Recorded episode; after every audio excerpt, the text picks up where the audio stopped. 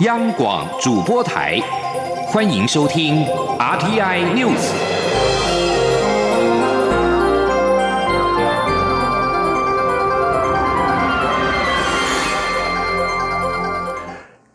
各位好，欢迎收听这节央广主播台提供给您的 RTI News，我是陈子华。长荣罢工进入到第三天，交通部长林佳龙在今天上午主持了交通疏运应变会议之后，受访表示，航空业罢工影响大，待检讨法令对罢工预告不明确的部分。而劳动部长许明春对此表示，现在讨论罢工预告期对解决这次长荣航空劳资争议没有帮助，眼前最重要的就是要化解双方的旗舰，取得共识。这两天劳动部也在努力让双方重回谈判桌。而至于是否会在现行劳资争议处理法当中加入罢工预告期，许明春认为，现行法规关于罢工的流程已经有实质的罢工预告性质。但是如果外界有其他的声音，以保障劳工行使罢工权为前提，可在劳资争议处理法的法制程序上再做通盘考量跟检讨。而因应罢工影响，长荣航空表示，在明天将取消一百一十三个往返的航班，预估影响两万四千多名的旅客。民进党在今天在桃园举办了民主新助力我们在一起新著名团体干部培力营，蔡英文总统出席开幕式。他表示，政府推动的新南向政策，无论是在观光、教育，还是在经济上的合作。最大的优势跟资产就是新住民姐妹们，所以他也希望新住民能够给予最大的支持，让他在明年赢得胜选，继续执政。记者陈国维的报道。锁定新住民姐妹，民进党举办新住民团体干部培力营。蔡英文总统在开幕致辞时表示，政府积极以政策回应新住民的需求，像是许多姐妹白天要工作忙家务，所以从去年开始，移民署办公的时间已经延长到晚上。而新住民姐妹的语言优势，也确实在法院或其他机关发挥非常大的助力。因此，民进党执政后提高通译费用，增加陪同费用，就是希望各位姐妹的付出和努。努力能获得更多感谢和肯定。各位的母语能力是非常重要的一个优势啊。例如，呃，我知道我们有一些呃姐妹在担任法院的通译啊，尤其是如果说我们的移工朋友遇到困难要到法院去的时候啊，他们的权益。的保护哦，在通译就变得很重要。蔡总统也提到，新课纲将在九月正式上路，以后新著名语文与本土语言一样，都纳入国中小必选修课程。他相信，只有让孩子真正了解、学习母亲国家的文化，台湾才会变成真正丰富且多元的地方。蔡总统请在场的新著名姐妹加入他的 Line，他表示，政府将会用最活泼、清楚的方式说明最新的政策，让大家更了解政府在。做什么？他也请大家参与或体验台湾的选举，这不但可以更融入台湾社会，而且更有能力保障自身权益。他也强调，民进党是可以为新住民做最多事情的政党和执政团队。他经常说“一加一大于二”，但没有一个一是最大的，也没有一个一是最小的，每个一都是一样，可是加起来就是会大于二。各位姐妹都是他的一，期盼大家帮助他凝结更多社会力量。新住民国策顾问胡清。前则在现场致赠蔡总统新著名姐妹亲手编织的越南粽子手工艺品，祝福他能顺利连任。中央广播电台记者陈国伟采访报道。纽约时报报道指出，红海创办人郭台铭参选总统，形同在美中之间走钢索。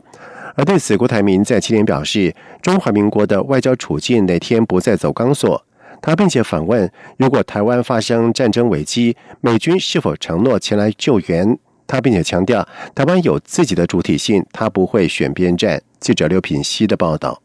国民党总统初选民调将于七月八号展开，各参选人卯足全力拼选战。高雄市长韩国瑜二十二号晚间出席支持者在台中举办的造势大会，积极拉抬近来下滑的声量与支持度。二十二号下午，现场便已经挤满上万名支持群众，不少韩粉前一晚就夜宿会场，也有许多夜市摊商前一晚就早早进驻，抢攻人潮商机。红海创办人郭台铭拼经济的脚。步则没有停过。二十二号下午出席一场经济创新论坛。纽约时报报道，美国逐渐将台湾当作制衡中国的力量。对于曾经将绝大多数投资放在中国的郭台铭来说，参选总统形同在美中之间走钢索，如何在美中之间求取平衡，将是一大考验。对此，郭台铭出席论坛前受访表示：“从他出生那天开始，中华民国的处境天天都在走钢索。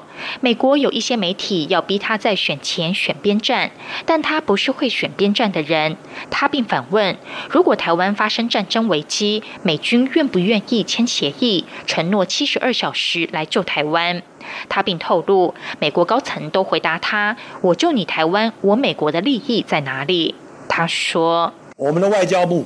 你告诉我哪一天不再走钢索？所以这是一个美国有一些媒体要逼我在选举之前抛出我的主张，要选边。那我我是一个认为我不会选边的人，我会证明台湾的主体性，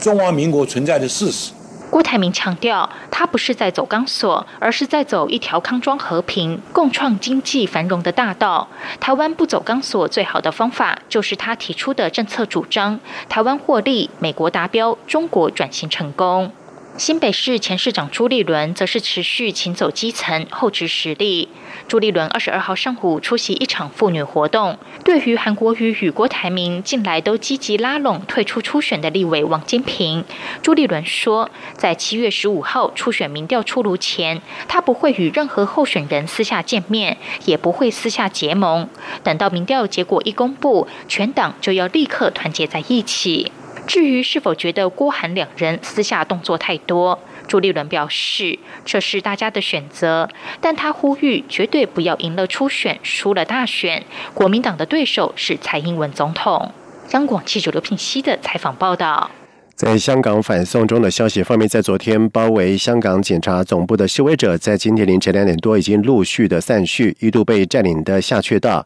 路面上的障碍物也已经清除。而综合《民报》等港媒的报道指出，民政将选在二十国集团 G20 峰会举行的前夕，也就是在二十六号的晚上八点，将发起 Free Hong Kong 的集会，呼吁国际社会关注香港反送中行动。而集团体峰会在二十八号跟二十九号将在日本大阪举行。美国国务卿蓬佩奥曾经表示，美国总统川普在峰会上将和中国国家主席习近平讨论香港的大规模抗议事件。伊朗半官方的塔斯尼姆通讯社在今天引述伊朗外交部发言人莫沙维指出，伊朗将坚定回应美国对伊朗的任何的威胁。而自从伊朗在二十号的发射飞弹摧毁了美国海军全球鹰无人侦察机之后，德黑兰和华府之间的紧张关系是又再度的升高。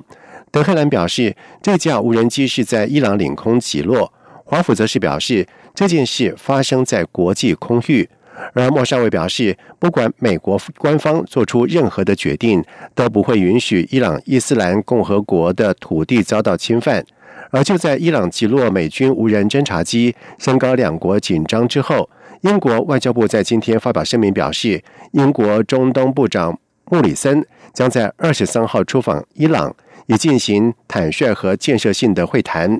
而穆里森将要求这个地区紧急降温，并且对伊朗的区域行为以及扬言要停止遵守核子协议事表达关切。东南亚国家领导人在今天是齐聚在曼谷，决心推动全球最大商业协议——区域全面经济伙伴协定 （RCEP）。而美中贸易战此时正打得如火如荼，为这些国家出口导向型经济的前景蒙上了阴影。而根据法新社的报道指出，由泰国主持、为期两天的。东南亚国家协会峰会也料将讨论南海的争议，以及缅甸迫害穆斯林少数族裔洛西亚人和海洋塑胶污染等议题。不过，贸易的议题仍将成为这场峰会的核心。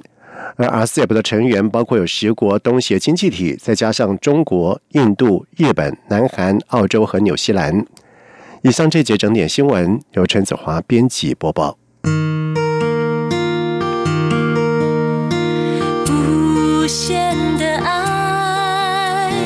向全世界传开，永恒的关怀来自他。